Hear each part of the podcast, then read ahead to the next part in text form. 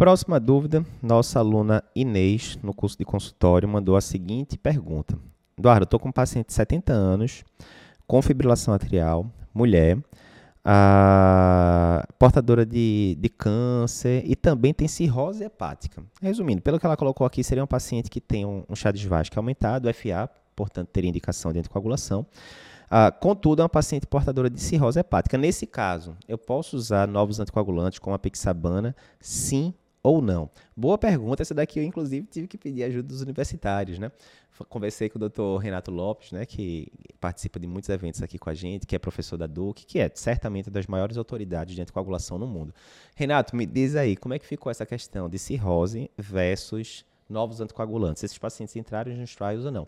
E Renato me disse o seguinte: ah, quando a gente vai para grandes trials, né, tipo o Aristotle, que ele é o, pesquisador, ele foi o pesquisador principal e que avaliou a pixabana na FA, entraram alguns pacientes em child A e B. Né? Lembrando a, a classificação de Child, né, de, de, cirrose, que pode ser estágios A, B e C, quanto mais alto, mais avançada a cirrose é, do paciente. Então, entraram sim poucos pacientes com Child A e B, e pela avaliação lá, o desempenho foi similar dos pacientes de forma geral.